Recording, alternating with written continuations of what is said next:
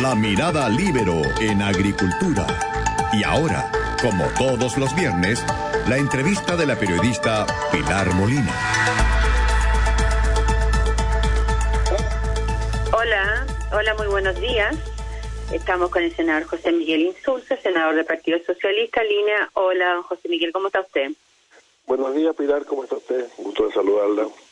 Igualmente, ¿está con cuarentena usted también después de la cantidad de Yo, senadores que por- están Por dos contagiados? lados estoy en cuarentena desde hace tiempo. Una porque tengo más de 75 años y dicen que no- nosotros estamos, en realidad los mayores de 75 años estamos confinados a nuestros, eh, a nuestros domicilios, ¿no? Eh, y además porque hay cuarentena en la región metropolitana, pero no he tenido ninguna ninguna ningún evento que me haya hecho eh, sospechoso ¿Usted del comparte la política de que desde el Estado te, te puedan imponer que las personas mayores, primero fue de 80 y ahora 75 no puedan salir a la calle porque había mucha polémica con eso? Mire, yo comparto que la autoridad sanitaria tiene que tomar las medidas que estime convenientes en este momento, entonces no tengo no tengo quejas al respecto. Oiga, senador Insulza, estamos bien, todos nerviosos con el coronavirus. Eh, el sistema de salud ha respondido, pero tenemos cualquier cantidad de contagiados, a pesar de que nuestra letalidad está baja, que se han duplicado las camas cada 100.000 habitantes para adultos. Pero tenemos que, la oposición, me gustaría que habláramos un poco de la oposición, porque ahora la oposición está levantando el tema del el hambre como instrumento político. Entonces habla, yo estaba mirando los, los, tweets de Vallejo, Cariola, Boric, Jackson, que están todos concentrados en usar el hambre como slogan contra el gobierno. Llaman a cacerolear contra el hambre, que la hambre se reprime. ¿Usted va, lida usar el hambre en el medio de la pandemia como un arma contra el gobierno?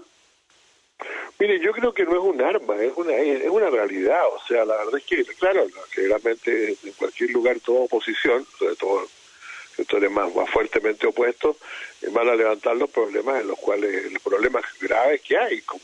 Pero el este gobierno caso. también está preocupado del hambre. Sí, está bien, yo, yo- me parece bien, a mí me parece bien, podemos conversar sobre eso, pero es perfectamente legítimo que, un- que la oposición diga la gente tiene hambre, porque tiene.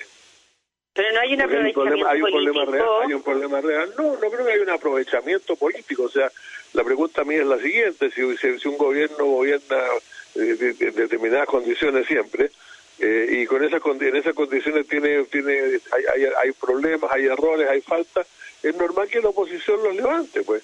Ahora, claro, que este no es un problema, es un problema real, es un problema que existe. Hay mucho, hay mucha gente que no tiene hoy día que comer. Ahora, este es un tema que se ha discutido en el Congreso, y ha habido dos, dos posiciones distintas, como usted sabe. Nosotros siempre dijimos, respaldados por varios economistas y todo, por un número importante de economistas, que había recursos para gastar más y que había que poner más plata en el bolsillo de la gente y pronto. Como dijo alguno, alguno, alguna persona, expresidente del Banco Central, no es, no es solamente un problema de cantidad, es un problema de oportunidades, del momento y que hay que hacer. El gobierno piensa que esto va a durar más tiempo y que tiene que guardar más dinero para, para el futuro, para los, para, los- para los- cuando digo futuro, los próximos meses, y por lo tanto que solamente se puede dar lo que existe. Y eso motiva un problema, motiva una situación. Hay mucha gente que no, y además esto se ha demorado en llegar, bueno, no quiero entrar por en discusiones de por qué se demora en llegar, se ha demorado en llegar y... Eh, pero y eso ha dicho que hay gente que no tenga que comer, que no tenga que poner en la olla en la mañana. Pues entonces eso Pero- esto provoca molestia. Ahora, yo creo que... Pretende- perdón, déjeme, déjeme terminar. Si alguien pretende que con esto va a sacar algún partido político, no, yo creo que lo que lo que tiene que la, que la, que la gente no está saliendo a un nuevo estallido social, de mucho, mucho menos, está saliendo a la calle porque tiene hambre.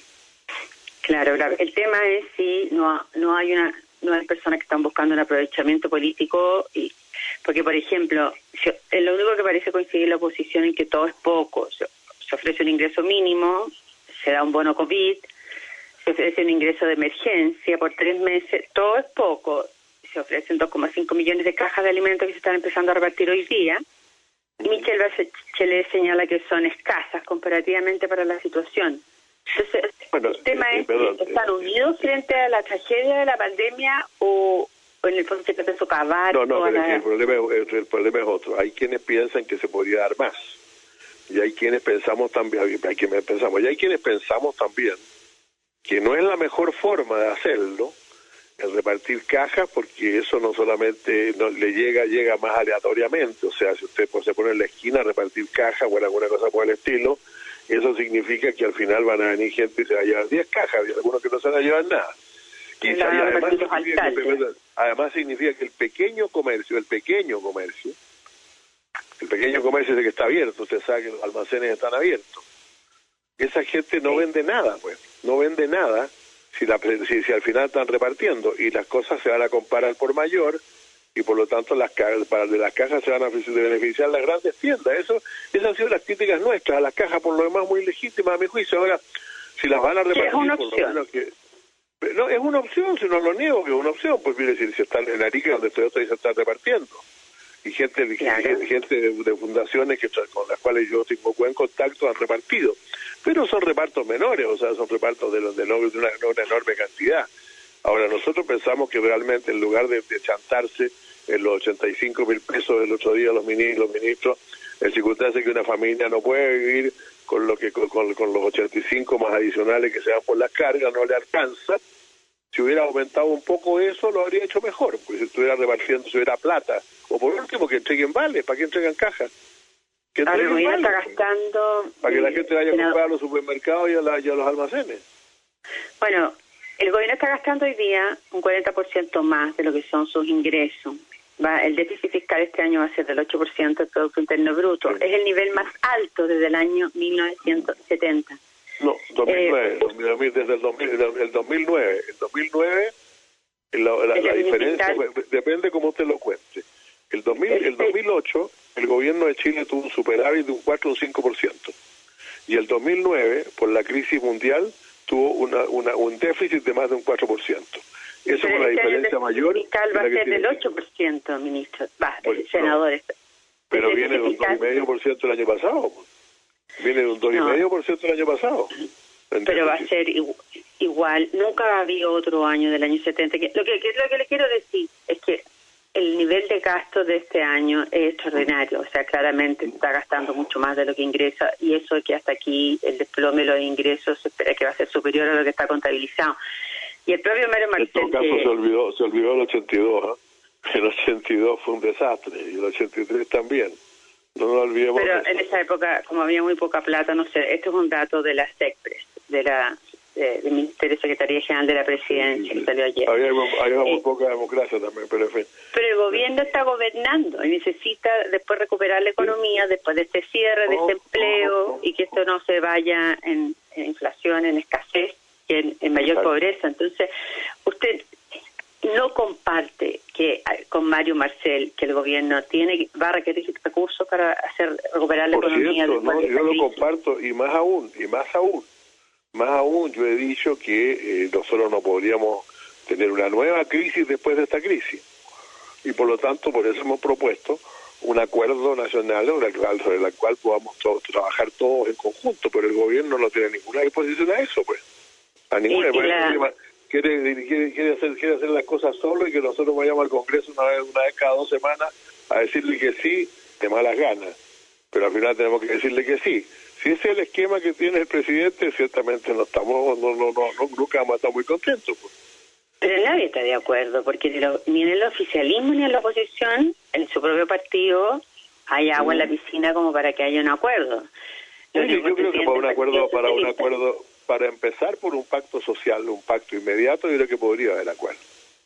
Y se han propuesto las bases, las ha propuesto incluso gente de mi partido en otras ocasiones, y ayer, hace dos días atrás, incluso un senador del Frente, del, del, frente Amplio hizo esa propuesta.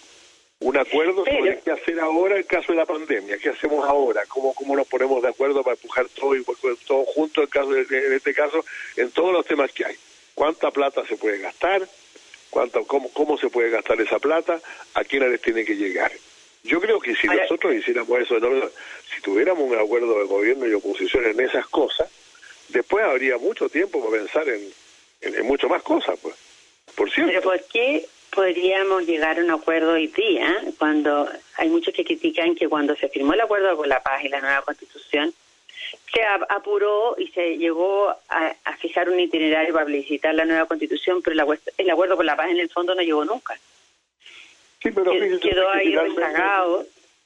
Fíjese usted que finalmente todos se embarcaron en este, pues, en el, al acuerdo, al acuerdo de la de, de, democracia se embarcaron todos, pues, figúrese usted. Sí, sí, cuando hubo que prorrogar, el Partido Comunista fue el que más defendió la necesidad de prorrogar y hacer el plebiscito de todas maneras, cuando ella estaba en contra.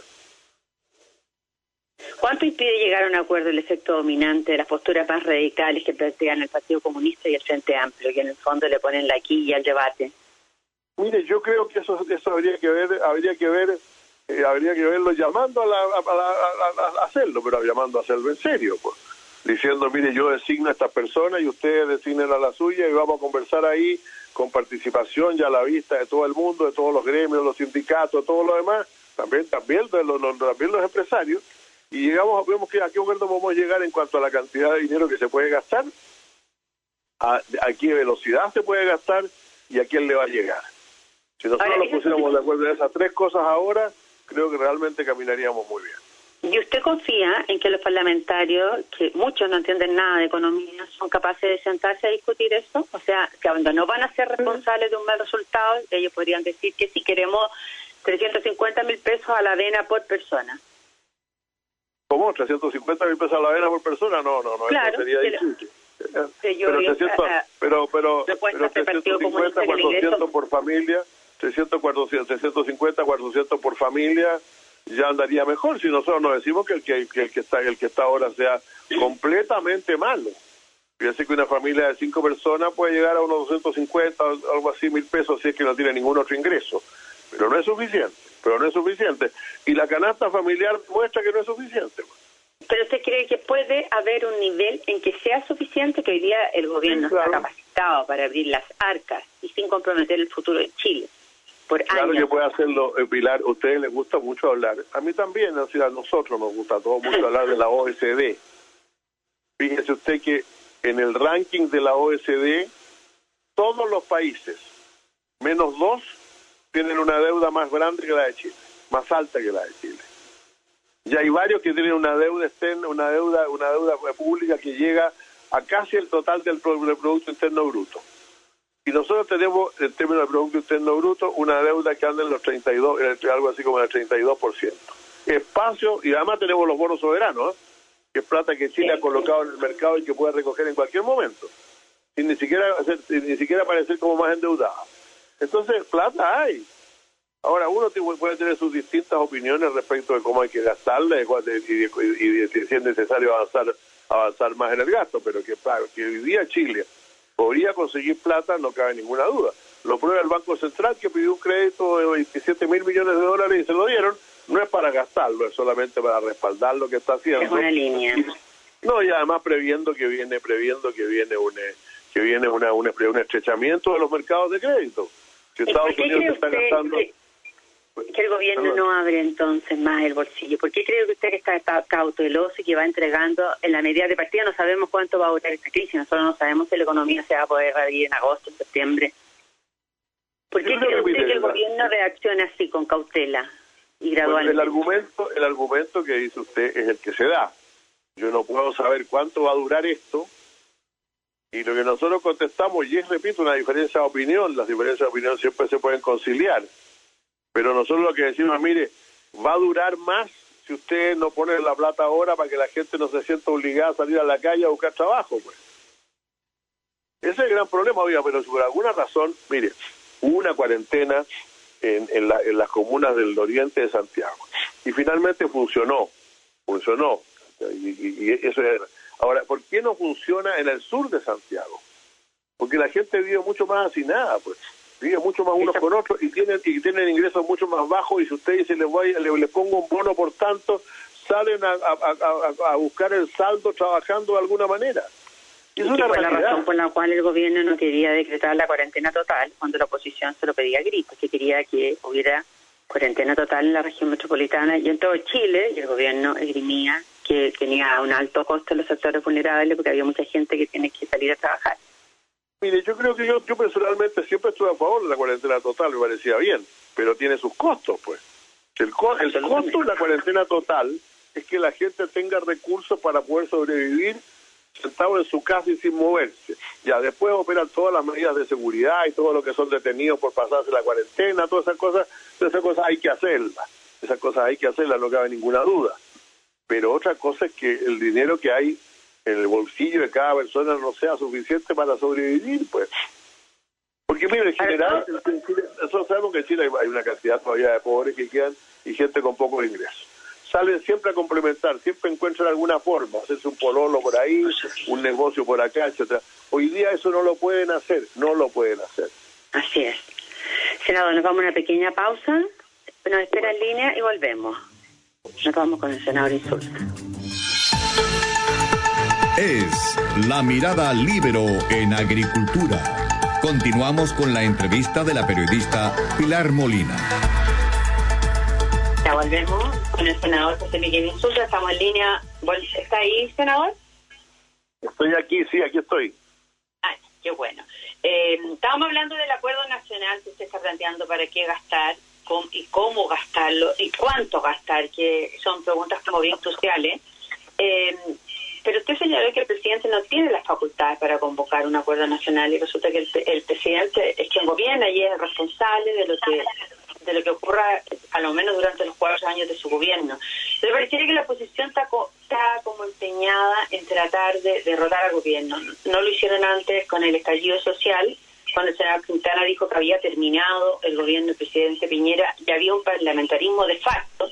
Hoy con la excusa de la pandemia, que es una tragedia, también quisieran a él dejarlo de lado y que sea el, los parlamentarios los que pudieran llegar a ponerse de acuerdo. No es un sentido, es, una, es como una provocación para la institución de la presidencia.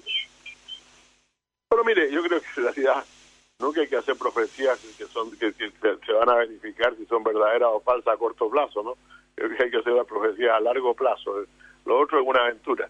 Yo nunca dije que el gobierno se hubiera terminado, ni mucho menos, así no tengo por qué hacerme cargo de eso. Yo creo que aquí el gran problema que hemos tenido es que pasamos de una crisis a otra sin que hubiera ni un, día entre medio. O sea, usted recuerda que la gran marcha de la mujer fue el 9 de marzo y el 10 y 11 empezamos a hablar de, otra cosa, y estamos hablando de, otra cosa, de pandemia. Bueno, y lo que pasa es que, claro, entonces eh, eh, realmente no, no creo que haya habido eh, efectivamente tiempo de respiro para ni para el gobierno ni para oposición para ajustar las cosas. Y por eso que creo que es necesario en algún momento, a pesar de que estemos apretados, reflexionar un poco sobre el asunto y ver qué es lo que es posible hacer. Porque yo creo que, está claro que el gran, el gran problema, le repito, o sea, el gran problema de hoy es que estamos con una, una, con una cuarentena que es necesaria y una cantidad de ingresos en los hogares que no es suficiente. Y tenemos que ver cómo podemos resolver eso, cómo no vamos a poder llegar a algún acuerdo sobre eso. Pero sin, que el presidente sea quien maneje o la posibilidad de llegar al acuerdo, que sea quien es el responsable del resultado. Bueno, pero es que perdemos. Pues, el problema es que si, uno, entra, eh, cuando, cuando hicimos los acuerdos del año 2003, el famoso acuerdo con Pablo Longueira, con la U y todo lo demás, eh, el gobierno, el presidente, el presidente Lago seguía siendo el presidente, pues. Y el que decidía finalmente la cosa caminaba o no, pero había un cierto entendido que había una mesa en que se estaban discutiendo las cosas y si nos poníamos de acuerdo, esos acuerdos eran los que iban a regir, pues. Es lo mismo que lo mismo que ahora. O sea, hoy día, por cierto, nadie está negando las atribuciones del presidente y si hay que mandar leyes al Congreso, las mandará el, presidente y, retendrá todas sus prerrogativas. Pero tenemos que tener que mostrar que se trata de buscar acuerdos. Acuerdos, cosas con las cuales no son cosas que no que a todo el mundo le encanten, que, que, que a una de las partes le encante y a la otra no, sino en que todos podemos vivir, vivir tranquilamente con esos acuerdos, con esa, con esos, con esos, eh, con esos compromisos. ¿Y usted cree sinceramente que existe ese ánimo de llegar a acuerdo en la oposición o existe más bien un ánimo de, derrotar al presidente? Creo que existen muchos, en muchos sectores existen todavía en, en, el gobierno y en la oposición ánimos de confrontación. No, eso no lo voy a negar, pues es cuestión de leer los diarios es lo que dicen. ¿no? Pero creo que mucha gente mucha gente de hoy, de, mire, yo ayer estuve en una discusión interesante con alguna gente, en que empezaron todos diciendo que no, que aquí queda, pero cuando empezaron a hablar los que estaban en los barrios, los que estaban en las poblaciones, etcétera, en el fondo daban tenían problemas muy concretos, que no llega el agua, que no llega esto, que no llega lo demás allá, que etcétera, etcétera. Y eso, eso es lo que la gente quiere buscar, que, se encuentre acuerdo para eso. Después podrá seguir discutiendo políticamente lo que quiera, pero ahora tratemos de llegar a algunos acuerdos. Ahora, pero no se puede llegar a pilar a un acuerdo sobre la base de decir, mire, esto es lo que hay, esto es lo que el gobierno ha decidido y por lo tanto ustedes lo aprueban o ustedes serán culpables de que la gente no reciba esto. No, yo tengo derecho a decir, mire, no me gusta, no es suficiente. Y lo hicimos de manera, mire, yo, usted dice que a veces el, el Congreso no, lo hicimos de manera tan responsable como lo siguiente. En la Cámara de Diputados había intenciones de rechazar proyecto del ingreso, del ingreso, porque, porque estaban enojados los diputados. Del ingreso Sin embargo, nosotros, los de mi partido, los de mi partido, llegaron y dijeron, mira, si lo rechazamos, si, nos, si nosotros, eh, para esto se iban a abstener, iban a abstener. Si nos abstenemos, dijeron, esos votos se suman a la mayoría. Y por lo tanto, se puede, esos votos se suman, esos votos se entienden como, como negativos, como negativa y por lo tanto corremos el riesgo de que este acuerdo no se acepte y nosotros no podemos dejar a la gente sin decidir nada. Y todos votaron disciplinadamente a favor. En el Senado... También en el Senado a, a, pagar los costos entre la ciudadanía. No, porque no creen que la plata no llegue a su bolsillo. porque creían que era lo que, que, lo que le estaban dando a una cantidad importante de familias era poco y a otras no le estaban dando nada pero la, esa, esa gran cantidad que iba a recibir lo poco lo necesitaba. Como uno con un nuevo no es, es obvio. O sea, yo, a mí me parece que 65 mil pesos para el jefe de familia y después lo que se agrega se agregaba por, por persona era poco, insuficiente. Pero naturalmente no era yo el que iba a votar en contra para que se quedaran sin nada. Pues. no quiero que, que eh, antes que nos no interrumpan seguramente el ministro Mañalich para las malas noticias del día, que seguramente van a seguir en la mala. Eh, Le quería preguntar por el proyecto que, está presentado hace años para limitar la reelección de los senadores y los diputados. Algunos llevan 20 años. Y que lo han peloteado y postergado. El, debate en la sala el, miércoles, o sea, hace dos días, la presidenta del Senado dijo que era patético porque los misiles iban y venían en las recriminaciones. Y aparentemente lo van a aprobar la próxima semana, pero sin retroactividad. ¿Se dan cuenta del costo que significa eso? De, de claro, significa otra cosa. Otra cosa significaría violar un sagrado principio en la Constitución y en la ley y en la, en la, sociedad que significa eh, legislar a domicilio. Usted comprende que lo, fundamental en una ley es que no afecte no, no, no afecte no afecte muy principalmente a quien a quien vota a quien vota a favor o en contra Ahora, algunos casos afecta, por cierto, pero lo importante es que realmente lo, en lo principal no, no sea una cosa en la cual la gente tenga interés. Y desgraciadamente estas leyes, en estas leyes la gente tiene, el, el, que las vota tiene interés. O sea, hay senadores que probablemente de muy buena gana, de muy, muy correctamente, quieren que sea retroactiva, pero ellos podrían ser acusados de haber tenido interés en el asunto, por una u otra razón. Entonces, por eso esta retroactividad no es posible. O sea, ¿por qué usted le va a decir hoy a una persona, usted es diputada, y usted eh, decide que quiere combatir, competir como senador el próximo año? ¿Y qué mejor que hacer un lado su oponente, pues? Hago un lado a mi oponente y tengo más posibilidades de salir. ¿Y cómo lo hago un lado? ¿Con los votos? ¿Con una primaria? No, lo hago con, un, con, una, con una votación en el Congreso. Impidiéndole reelegirse. Impidiéndole, pero, perdón, pero solo una vez, solo la próxima vez. O sea, la próxima vez se puede reelegir y ya no se puede reelegir más. Yo no me, a mí déjame decirle, estudiante, a mí las límites no me gustan. No me han gustado nunca, soy bien franco. No me han gustado ni, ni las cuestiones de domicilio, ni las cosas de edades, ni ninguna de esas cosas. No me gusta. Aun cuando lleguen, lleven 20 años en el Congreso, aunque lleven 20 años, que... la gente, miren, estoy hablando aquí no solamente de los senadores, para los diputados, estoy hablando de los alcaldes también bueno, nosotros vamos a despedir el programa, nos desconectamos definitivamente con tiempos de pandemia en que se hace difícil hablar eh, y les deseo a ustedes que tengan un buen, buen, fin de semana, que se cuiden y que, y que cumplan con la cuarentena. Hasta luego. La Mirada al Libero en Agricultura, una presentación de Viña Garcés Silva, pioneros del Valle de Leida y en Consorcio estamos contigo en tus pequeños y grandes proyectos. Conducción, Magdalena Olea. Producción, Doris Mora.